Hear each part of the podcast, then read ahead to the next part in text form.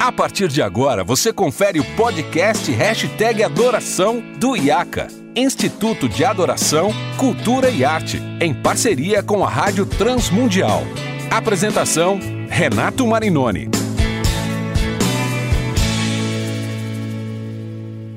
Olá, seja muito bem-vindo a mais um episódio do nosso podcast Hashtag Adoração, onde a gente fala sobre liturgia, cultura, arte, adoração, tecnologia, tudo que envolve o universo da música, da arte, dentro da igreja local, dentro da igreja uh, brasileira. E hoje nós vamos continuar um bate-papo muito bacana que nós começamos na semana passada, e aqui já fica a dica: se você não ouviu o episódio da semana passada, você pode, na sua plataforma, no seu agregador de podcast favorito, ouvir primeiro da semana passada para depois continuar já com o papo rolando sobre um disco que marcou a história da música cristã brasileira e marcou também toda uma geração e marcou uma linguagem que veio a ser adotada a partir de então, que é o disco de Vento em Popa, produzido por Vencedores por Cristo em 1977. E para esse bate-papo eu tenho o privilégio de receber de novo meu querido amigo Nelson Bomilcar, que participou dessa gravação, dos líderes dessa geração de Vencedores por Cristo e que tem muito a agregar e já agregou bastante. Nelson, seja bem-vindo mais uma vez. Bom estarmos juntos novamente. Alegria. E o nosso querido amigo também, historiador, músico, professor, um apaixonado pela história da música cristã, meu querido amigo Sérgio Pereira. Seja bem-vindo, Sérgio. Obrigado, Renato. Um privilégio estar aqui com vocês. É isso aí. A gente falou bastante no último episódio sobre o De Vento em Popa, e é interessante que ah, musicalmente o De Vento em Popa ele é muito revolucionário, né? Os arranjos para tudo que existia de linguagem de música cristã. Por exemplo, eu pego com todo o carinho e amor que eu tenho pelo grupo Elo e por tudo que eles representam e, e repre, né, representaram e representam. Mas um ano antes, o, o, o, Elo tinha lançado Calmo, Sereno e Tranquilo, que tem músicas maravilhosas, composições maravilhosas, do Jairinho, do, do Paulo César, mas musicalmente era extremamente conservador, até nem tinha bateria, não podia ter, era uma coisinha ali, uma percussão bem atrás, bem de leve, porque o, o Dr. Haroldo Heimer, né, que faleceu recentemente, inclusive, diretor do Palavra da Vida à época, não permitia. E imagino, né, Nelson, que o pastor Haroldo Heimer se escandalizou muito com De Vento em Polpa ah, quando Opa. foi lançado, né? Opa, eu, eu, eu, eu, também não fiquei lá na instância Palavra da vida, quando ele vi que eu era, ele não me, não me segurou lá também, não. É... E o Haroldo, o Haroldo, anos depois, ele ainda estava vivo. Eu fui visitar minha irmã, que tinha uma casa na Palavra da Vida, e fui até a estância. Quando eu cheguei lá na estância Palavra da Vida, tinha lá o lugar que vendia os, os livros e os CDs. Estavam todos os CDs de vencedores sendo vendidos lá. Aí eu chamei o Haroldo, ô Haroldo, Quase 40 anos atrás, a gente não podia nem tocar nada aqui que você achava que era demoníaco. Nada como o tempo, né, para resolver, para resolver isso. Mas eu estava dizendo que musicalmente a coisa era muito, muito revolucionária. Mas, ô Nelson, as letras do De Vento em Popa são, de forma geral, letras muito bem construídas, muito poéticas. Eu acho que a Roseira, o, o Cada Instante é uma música que me toca muito, né? O, o Pimenta dizia que era muito singela, que era muito simples, mas é uma letra muito bem construída, um arranjo muito bem construído. Mas as letras são, de forma geral, geral, muito bíblicas, né? muito conservadoras assim, na parte teológica, né, Nelson? É, nesse sentido é que, vamos dizer assim, o Jaime segurou porque a, teo, a teologia e as composições elas eram bíblicas, mas não eram músicas ainda que tinham um senso crítico, social, alguma coisa assim. Era alguma coisa mais conservadora, nesse sentido você tem razão acho que o Serginho também concorda comigo que ainda não era não era uma música que pudesse ultrapassar ainda uh, o ambiente eclesiástico na questão do conteúdo. Com certeza. É, é, lembrando do que estava é, é, o Brasil vivia naquele momento, né, com o regime militar. Isso. Então, é, mas é, é, é, facilmente compreendido, Nelson, o que, que vocês fizeram Sim. ali com as letras, porque a, a, a briga era muito maior, não era só uma questão é, de fazer letra contra, um, contra o regime, né? Então, a, só a, luta dentro da própria igreja para poder fazer com que vocês fossem ouvidos já levava a, a, brigas homéricas, né? Então, assim, é, era muita coisa para administrar ao mesmo tempo. O primeiro disco dos Vencedores por Cristo, né? Só com compositores brasileiros, né? Então, é, era, era, muito complicado. Vocês com aqueles instrumentos satânicos, né? Tipo bongô, né? Esses instrumentos, né? Que não deveriam estar na igreja nunca, né, né Renato? Né? É, não, a, a, se a bateria do diabo bongou, então é meu Deus, pior ainda. Olha esse né? nome, né? É. Mas aí que é interessante, né, Sérgio e Nelson? A, a, o de vento em popa, ele, ele, a, extensão dele vai além dele mesmo, né? Ele abriu portas para outras produções, para os próprios vencedores, para o grupo Semente que viria depois, para outros grupos, para outras bandas e até outros estilos. É, o, o Vencedores logo depois faz um disco que também é maravilhoso, o pessoal brinca, fala que é o de Vento em Popa 2, que é o Tanto Amor, né? Sim, que também dá continuidade, abre com aquela maravilhosa canção Quando a Glória, né, que é a é, parceria do Guilherme com o Sérgio Pimenta, e tem a Pescador do Pimenta, tem o Logo Arranjos, de Manhã né? Aristeu. Então, Ciro assim, os arranjos, é, os arranjos, a linguagem, ali se mantém, né, Nelson? No, no, no, Tanto Amor e outros, né? No próprio Semente. Fala um pouquinho sobre Sim, isso.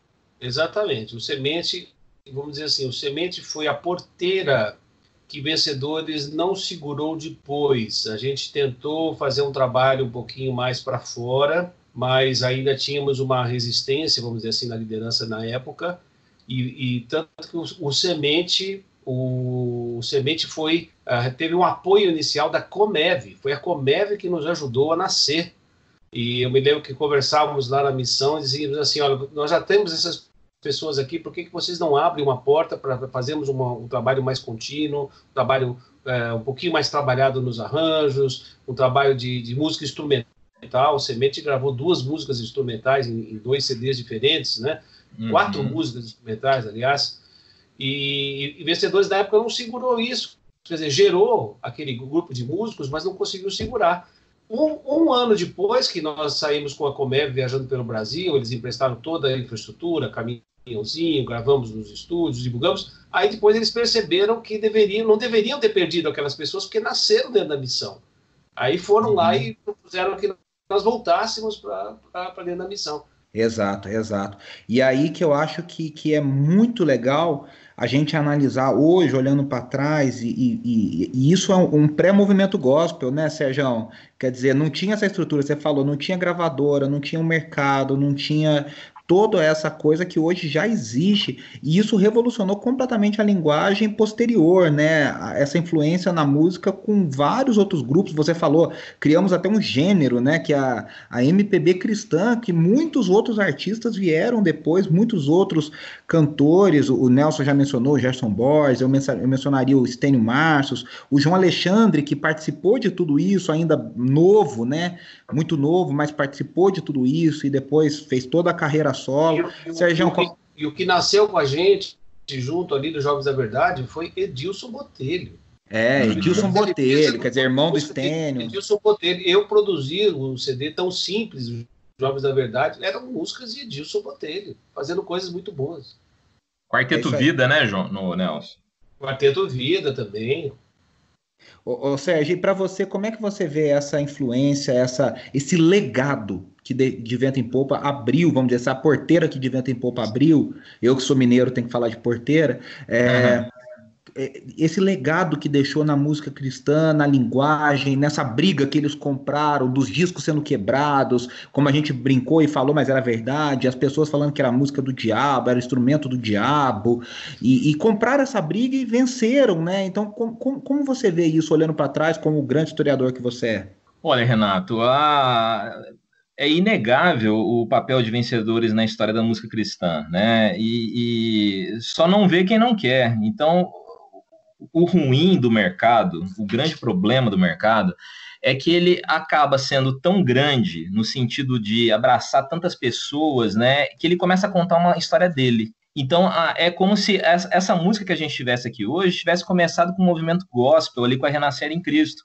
Mas o pessoal da Renascer em Cristo sabe muito bem que as origens dessa possibilidade de tocar uma guitarra, de ter uma bateria, uma percussão, de tocar samba, de tocar funk, de tocar outros estilos musicais, só aconteceu por conta de discos como De Vento em Popa que gente que abriu a, a, as portas lá atrás, né? Então, cara, é olhar para a história é com honestidade intelectual, né? De, e, e não perder de vista esse legado.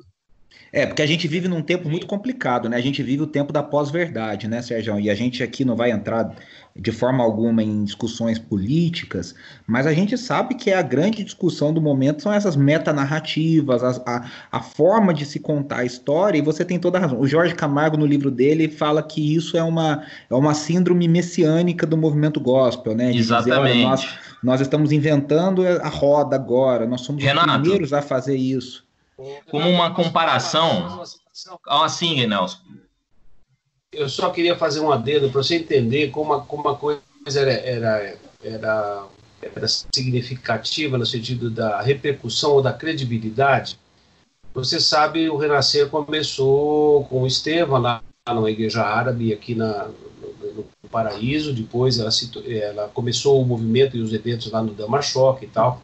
Mas quando começou a imprensa gospel, o Abud e o, e o Estevam, eles achavam assim, nós precisamos abrir a porta da, da igreja evangélica para aquilo que nós estamos fazendo. Quem é que eles chamaram para o início da imprensa gospel e da Gospel Records? Jorge Camargo no rádio, eu e João Alexandre na Gospel Records. Nós fomos os primeiros uhum. produtores da Gospel Records. Sim, sim. Os dois primeiros LPs foram feitos lá. Depois que a gente viu, vamos dizer assim, os rumos que tomou, nós pulamos fora. Mas era um o jeito que ele tinha de fazer uma ponte, de tentar fazer uma ponte do que estava sendo feito com aquilo que ele estava sendo feito, que na realidade não tinha muita ponte, né? Mas uhum. ele tentou fazer isso, tentou fazer isso, pegar o legado que os vencedores trouxe e trazer, porque ele estava começando com o movimento gospel. Exatamente. É. Só fazendo um, um parênteses aqui para tentar usar como exemplo, tá? É, há pouco tempo atrás, a gente teve um evento, né, sendo trabalhado pelos Jovens da Verdade, é, chamado Rock no Vale. Quando eu percebi o que, que era o Rock no Vale, eu, eu, eu, eu, eu li no Rock no Vale muito do som do céu.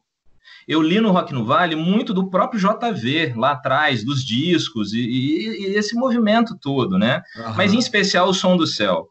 E eu percebi que nessa narrativa deles, o som do céu sumiu. Sabe o que, que eu fiz? Eu ah. escrevi um artigo publicado em Portugal, esse artigo, que o pessoal lá ficou maluco para saber que história que era essa de Rock no Vale, né? E eu deixei muito claro que as bases para acontecer um Rock no Vale hoje só foram possíveis por causa do som do céu, por causa do nossa música brasileira e outros eventos mais que tinham no Brasil inteiro que deram essa base. Porque se a gente não fizer isso, Renato, esse, a, a, moçada nova esquece. O papel do historiador é incomodar essa turma toda para que é, não esqueçam. Não é de maldade, é porque de fato acontece isso as pessoas começam Viu, a pegar Renato? de um ponto da história e seguem. É.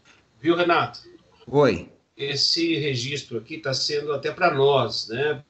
É, bom, nós já conversamos isso fora do, dos programas, né?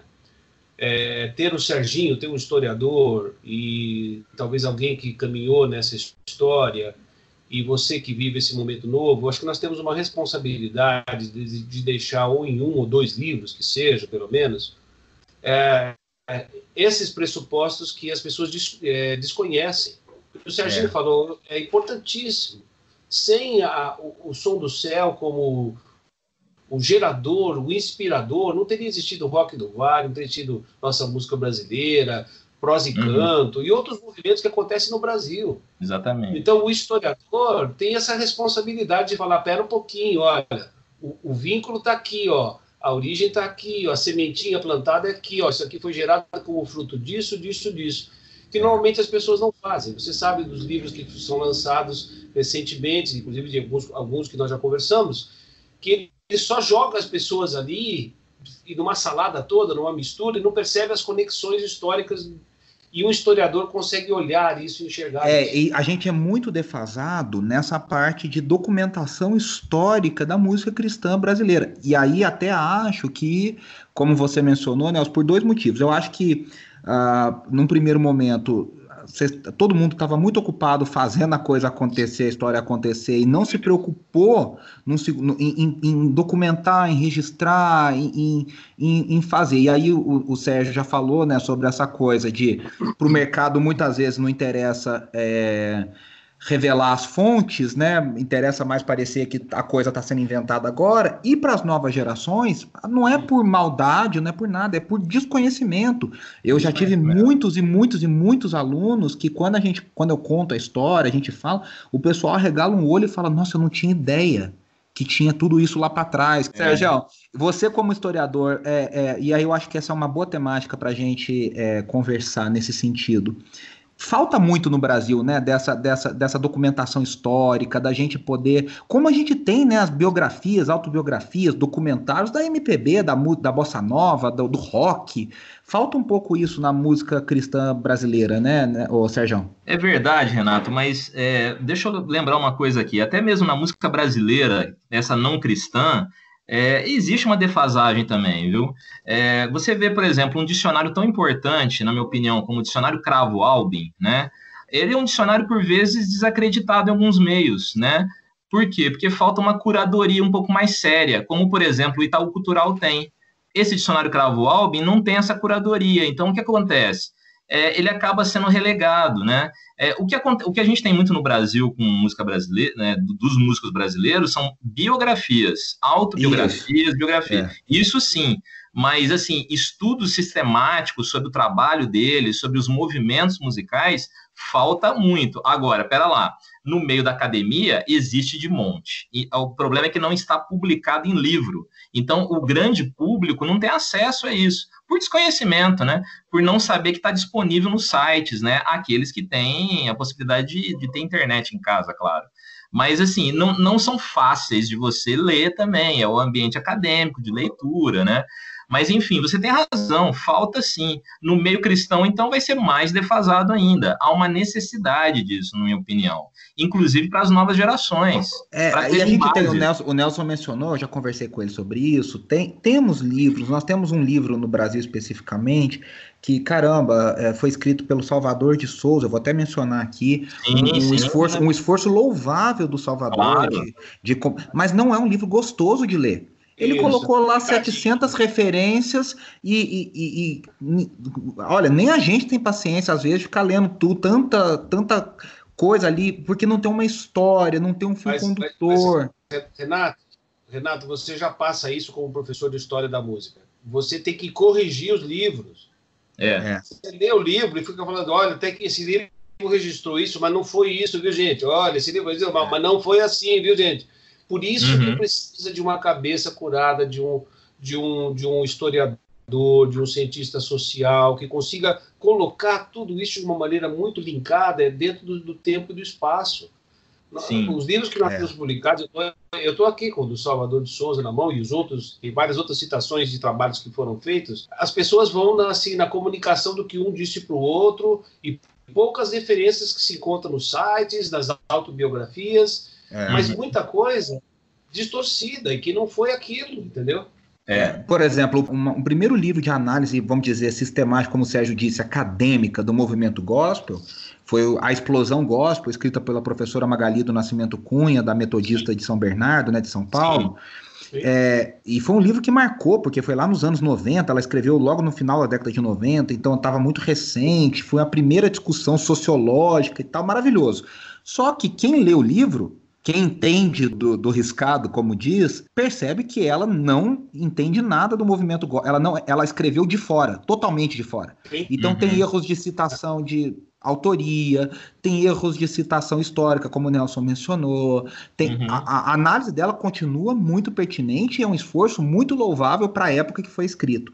Mas é isso, não foi feito por alguém que realmente participou, que conhece, que entende uh, do que está falando. É só lembrando do, do, Salvador de Souza, né, do livro, a gente está comentando do livro dele aqui, eu falei com o Salvador semana passada, olha só que coincidência, né? É, ele, ele está é, planejando uma nova edição para o ano que vem. Inclusive, eu mandei para ele atualizações do nosso trabalho, né? Porque lá, já quando saiu o livro dele, o nosso trabalho já estava desatualizado ali, né? Porque é, é, é, é, um esforço assim gigantesco da parte dele fazer tudo isso mesmo. Então, pelo menos, talvez a gente possa fazer uma leitura do livro do Salvador como uma, uma fi, é, como um fichário como isso, um grande fichário, isso. né? Então, é uma sentido, ali, né? É, nesse sentido é um bom livro, né? A gente isso, não pode é. também cobrar o que não é, né? Porque claro, excelente. Agora, a nova edição eu não sei, mas parece que ano que vem vai sair uma nova aí.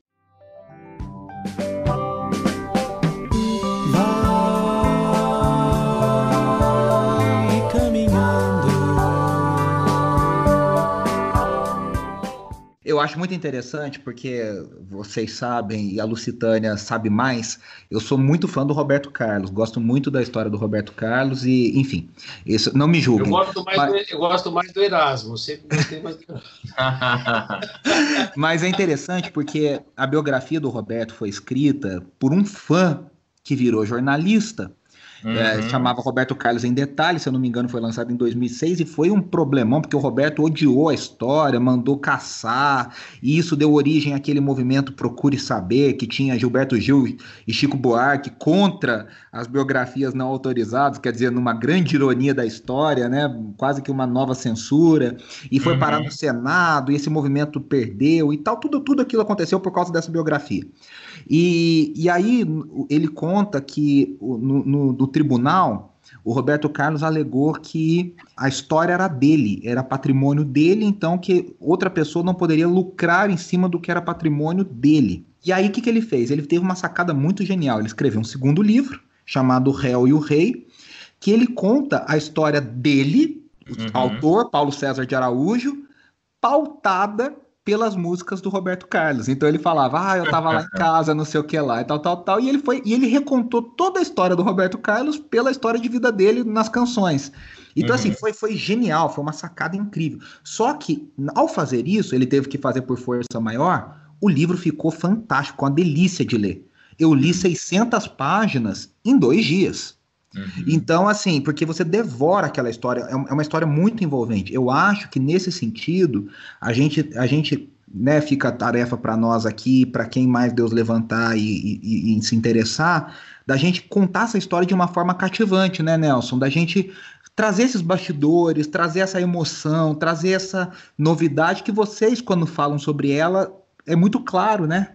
É, qualquer livro hoje que vai retratar histórica, história, ele precisa ser escrito com assessoria jurídica.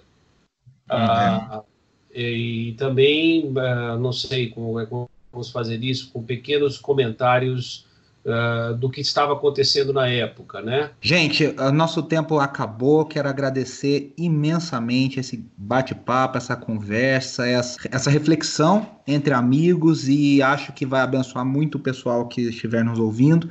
Eu quero agradecer. Sérgio, fala um pouquinho do trabalho do Baixe Voz, rapidamente, as redes sociais, vocês comemoraram 25 anos esses dias atrás, e fala um pouquinho para o pessoal como acompanhar o trabalho de vocês.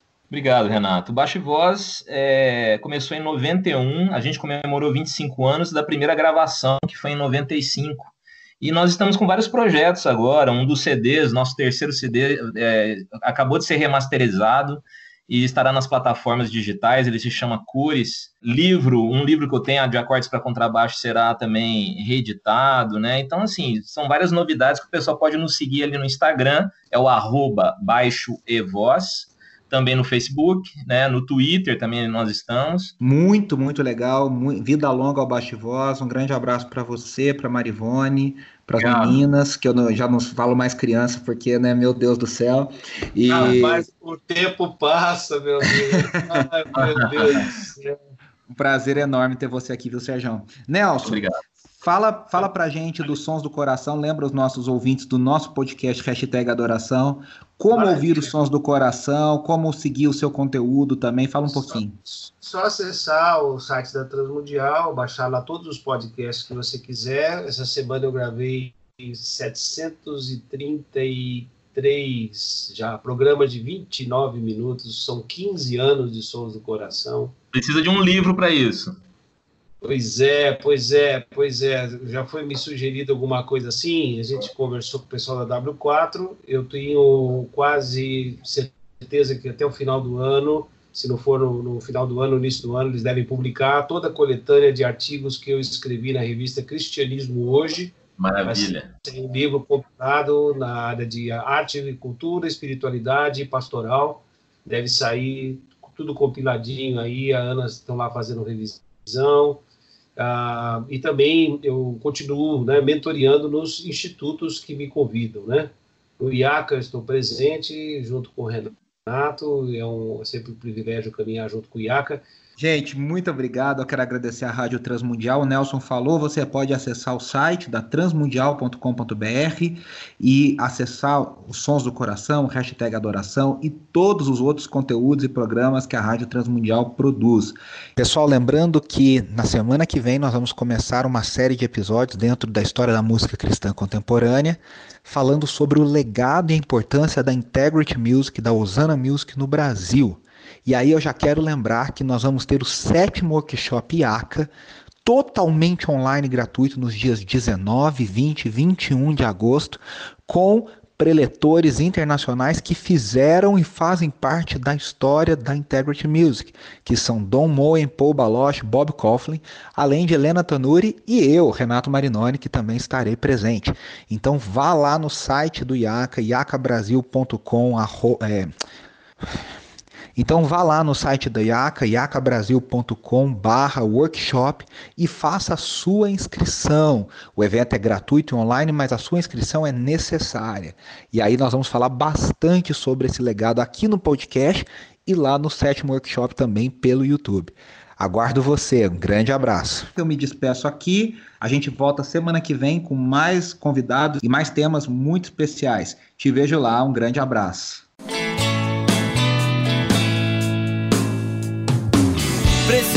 Ser mais.